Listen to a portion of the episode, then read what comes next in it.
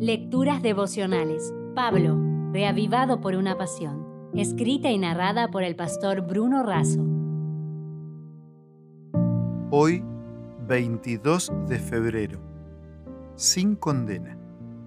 En Romanos capítulo 8, versículo 1 leemos, Ahora pues ninguna condenación hay para los que están en Cristo Jesús, los que no andan conforme a la carne, sino conforme al Espíritu. ¿Qué significa andar conforme a la carne? La palabra carne designa al cuerpo humano e ilustra lo exterior. También puede representar a los parientes y a la comunidad. En un sentido moral, significa lo que está opuesto o enemistado con Dios, centrado en lo material y en lo temporal. Carnal es el hombre que se considera autosuficiente y cree que puede salvarse por sí mismo. Para Pablo, carne es un poder actuante en el ser humano contrario al Espíritu de Dios. Andar en la carne es opuesto totalmente a andar en el Espíritu. Lo carnal no tendrá parte en la eternidad con Dios. Sí el cuerpo, que será transformado en incorruptible e inmortal. ¿Qué implica entonces andar en el Espíritu?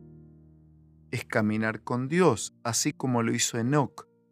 Es ser guiados por el Espíritu quien nos lleva a toda verdad nos enseña todas las cosas, glorifica y revela a Cristo y nos conduce en todo el proceso de la salvación. El Espíritu nos convence de pecado, habilitándonos para creer en Jesús. Nos convence de justicia, capacitándonos para vivir la vida cristiana, y nos convence de juicio, dándonos la certeza de la salvación y una oportunidad de producir una vida nueva, amor, gozo, paz, paciencia, benignidad, bondad, fe, mansedumbre y templanza. Además, graba la ley de Dios en nuestro corazón y nos da la seguridad de ser llamados hijos de Dios, dependientes, obedientes, fieles y misioneros. La carne y el espíritu son dos naturalezas que luchan entre sí por dominar y dirigir nuestra vida como una embarcación con dos motores que empujan en sentidos opuestos. El motor que alimentamos más es el que dará el rumbo. Nacemos con la enfermedad hereditaria del pecado, con inclinación hacia lo malo. La lucha y la victoria son permanentes. Tenemos que dar el alimento y el combustible diarios para hacer morir lo carnal y mantener siempre vivo lo espiritual alimenta tu espíritu en lugar de alimentar tu carne. ¿Cómo hacerlo?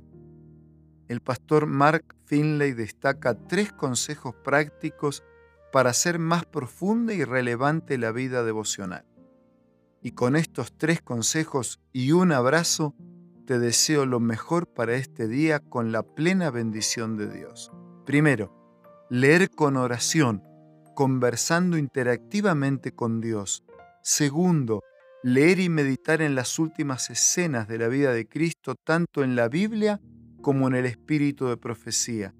Tercero, tener un momento para compartir la devoción personal con otra persona con una aplicación a la vida diaria.